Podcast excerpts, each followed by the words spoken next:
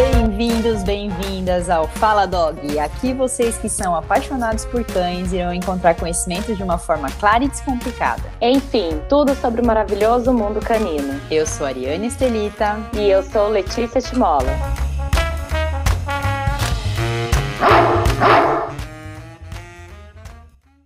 Olá, pessoal! Para o podcast de hoje, a gente pensou em falar sobre uma retomada da rotina após o isolamento. E o que isso quer dizer? Nós ainda não sabemos quando tudo vai voltar a ser como era antes. E nem se vai voltar, na verdade, né? Mas o que a gente sabe é que os cães precisam e gostam de rotina. E quando existem mudanças muito bruscas, eles podem ficar muito estressados e gerar diversos problemas comportamentais, até mesmo fisiológicos. Pois é, pessoal, nossa ideia é trazer para vocês de uma maneira preventiva o que vocês podem fazer para que o cachorrinho de vocês não sofra com as alterações de rotina que estão por vir. Aí você pode estar se perguntando, mas há três meses atrás eles já tinham essa rotina, por que, que eu preciso me preocupar com isso? Não é só voltar? E a resposta é não.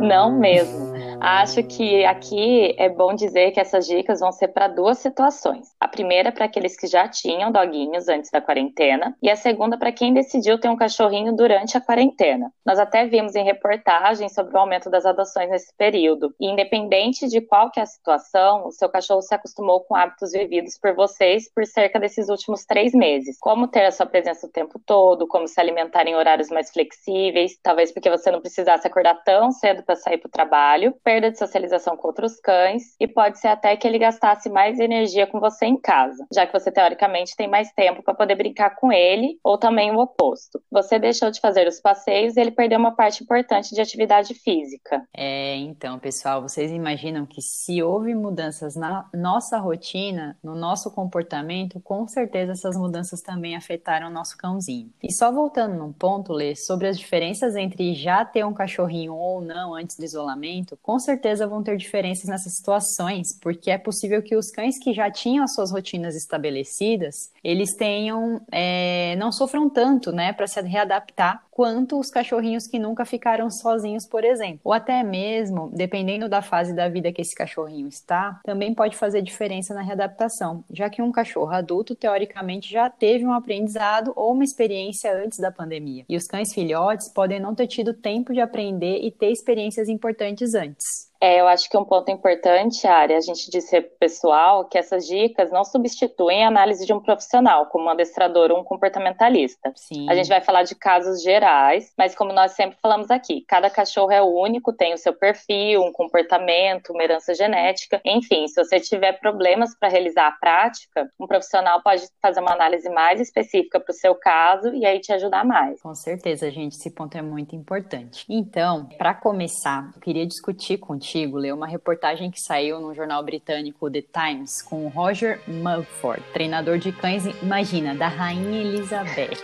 Muito chique. Super chique que dizia que os animais poderiam sofrer com a extrema ansiedade com o fim do isolamento. Ele afirmou que os animais poderiam criar um excesso de dependência por estarem tanto tempo com os tutores. Além disso, a Sociedade Americana para a Prevenção da Crueldade contra Animais disse que essa ansiedade poderia gerar vários comportamentos, como defecar, urinar, uivar, mastigar e até tentar fugir de casa. No caso de filhotes, isso poderia desencadear coprofagia, que é o ato deles defecarem e comerem as fezes e é um ponto bem complexo, né? O que, que você acha disso, Lê? Então, Ari, a primeira coisa é que eu acho que o gatilho é o cãozinho que está acostumado a ficar o tempo todo só tempo todo com o tutor e aí se depara com uma solidão de uma hora para outra. Hum. Aí isso pode desencadear comportamentos por várias razões. Uma delas é o tédio, onde ficando sozinho, ainda mais sem ter o que fazer, eles começam a destruir coisas, latir em excesso e vai entre outros que você comentou, né? Mas também a outra razão seria por ansiedade e estresse o que a gente também chama por ansiedade de separação, que são aqueles casos extremos que causam alterações fisiológicas no cachorro, como foi dito na reportagem sobre defecar e urinar. Sim, eles também podem salivar em excesso, suar, que a gente percebe pelas patinhas molhadas. É praticamente como uma sensação de pânico para gente. A gente pode comparar, por exemplo, numa menor escala, quando a gente fica nervoso, as nossas mãos ficam frias, começa a suar, os batimentos aceleram. E isso é super prejudicial para o cachorro. Existem casos bem graves que precisam não só de um especialista em comportamento, mas também da atenção do veterinário para medicar esse cachorrinho. Mas o que justamente a gente quer aqui é que você não deixe que nada disso aconteça com o seu dog. Exatamente, Ari. E a melhor forma de evitar isso é a, pre é a prevenção, né? Para que o seu cachorro não se desespere com a sua ausência, é importante que você mostre que é recompensador para ele quando você sai e também que você vai voltar. E o que é ser recompensador? Ele ter algo muito legal que ele possa, entre aspas, te substituir nesse período de ausência. Porque para ele, ter você e essa atenção é a maior recompensa que ele pode ter. É, gente, uma dica aqui é começar a deixar seu cachorrinho sozinho em outro cômodo da casa por poucos minutinhos e tirá-lo de lá para estar em seu convívio, né? Deixa lá um tempinho, depois libera. Você pode fazer isso várias vezes no dia.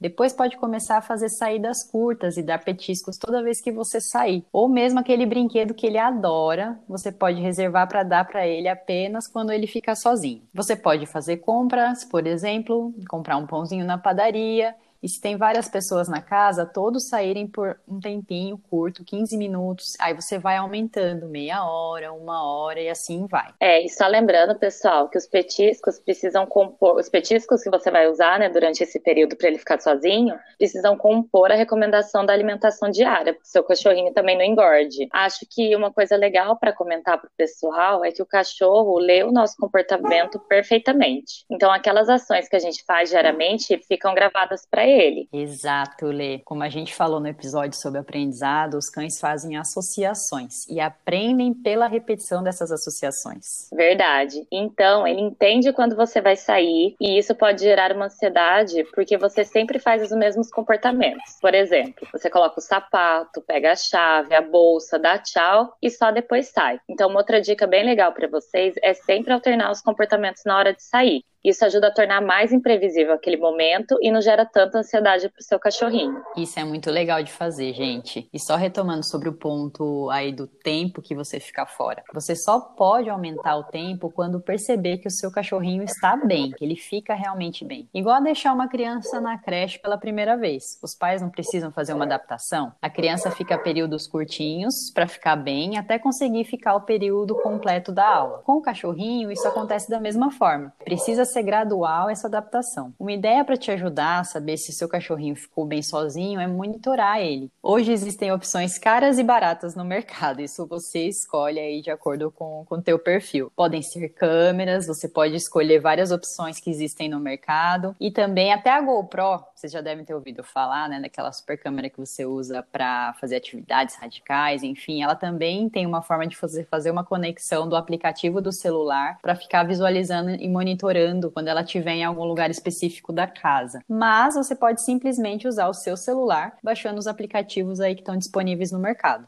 Ótimo ponto, Ari. Quando você comentou sobre a adaptação da creche para as crianças, é legal falar para o pessoal que existem também creches e hotéis para cães, que fazem um trabalho sério e se preocupam bastante com essa adaptação. Eles podem ficar por períodos curtos e ir aumentando para melhorar a sua adaptação e para que seu cachorrinho tenha uma boa experiência no local. Exato, Lê. Você me fez lembrar de uma coisa. A gente está dando dicas para as pessoas poderem deixar seus cachorrinhos sozinhos em casa durante o período que estão fora. Mas é fundamental que o cachorro tenha uma vida equilibrada para que isso dê certo. Para eles não ficarem tanto tempo sozinhos, a creche é uma ótima opção. Por exemplo, para o cachorrinho, para que eles tenham, na verdade, estímulos, né? Façam atividade física, se socializem com outros animais, é bastante importante. Isso vai aumentar muito a qualidade de vida vida deles e minimiza problemas de comportamento. Muito importante mesmo, Ari. Um cuidado aqui é não pecar pelo excesso também. Alguns tutores acreditam que precisam deixar o cachorrinho todos os dias na creche e, na verdade, a gente precisa respeitar o limite de cada cão. O cansaço em excesso também gera estresse. Então, avalie junto com a equipe da creche quantos dias são recomendados para você deixar ele lá. A gente sugere que você deixe eles em dias alternados. E aí você vai observando o comportamento do seu cachorrinho e adaptando para o perfil dele. Sim, isso é muito importante, gente. Pesquisem sobre profissionais sérios e busquem essas informações. Elas podem ajudar muito.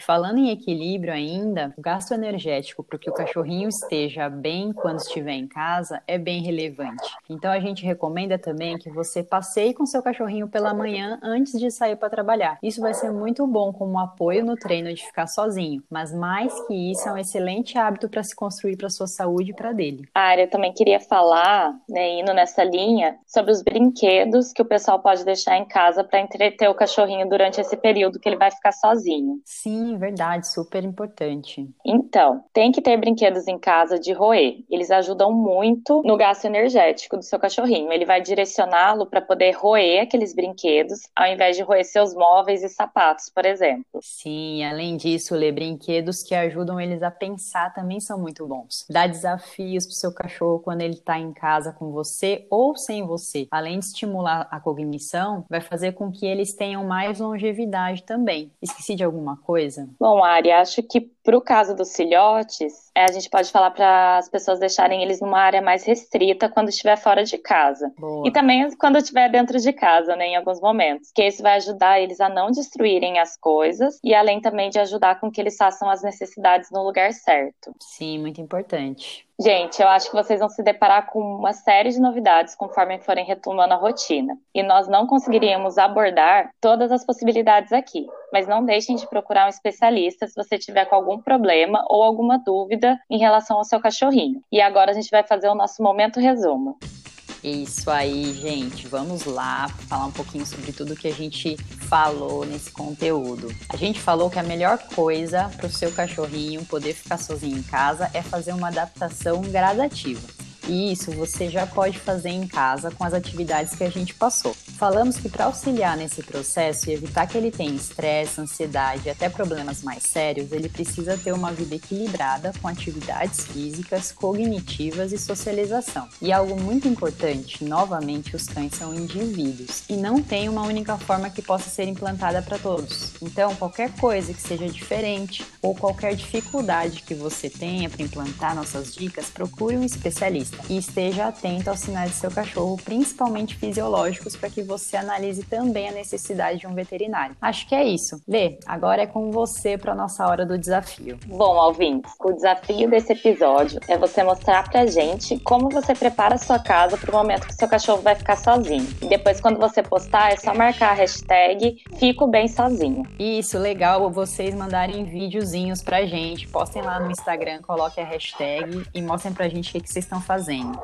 Bom, a gente chegando ao final. Como sempre, esperamos que vocês tenham gostado. Não esqueçam de seguir a gente no Face e no Instagram, fala.dog. Mandem suas mensagens, dúvidas, sugestões e o desafio por lá, ou também pelo e-mail faladog.hotmail.com. E além disso, para você que está pensando em ter um cachorrinho, ou já tem, mas tem dúvidas de como cuidar dele, já está disponível no link da nossa bio o e-book. O que você precisa saber para ter um cachorro, feito especialmente para os iniciantes. Sim, pessoal, a gente fez esse e-book com muito cuidado e carinho, pensando em como a gente pode ajudar vocês a terem uma vida mais harmônica com seu cachorrinho desde o começo. E aproveitando que o assunto desse episódio foi a vida após a quarentena, na última sexta-feira desse mês, a gente vai fazer uma aula online ao vivo, onde a gente vai te ajudar a preparar o seu cachorrinho para ficar bem sozinho quando tudo voltar ao normal. Anotem aí, a aula será na sexta-feira, dia 26 do 6, às 20 horas. As inscrições elas começam na segunda-feira que vem, dia 22 do 6, e o link estará disponível na nossa bio no Instagram. Instagram nosso, como a Ari falou, é fala.dog. Boa, Lê, só queria complementar que a gente falou sobre esse tema hoje, a ideia na aula é se aprofundar um pouquinho mais, então vocês vão gostar bastante disso. E vocês, como sempre, né, que a gente comenta, podem seguir também cada uma de nós nas nossas redes sociais. Me sigam no arroba Timola Comportamento Animal, arroba TCHMOLA Comportamento Animal. Lá vocês vão achar meu site e tudo mais. E eu convido vocês para conhecerem a Bigoods, a loja online para quem é apaixonado por cachorro, B-I-G U-D-I-S, bigoods.com.br, que você vai encontrar o melhor para o bem-estar do seu cachorro. Sexta que vem a gente volta com mais um episódio do Fala Dog. Tchau, pessoal!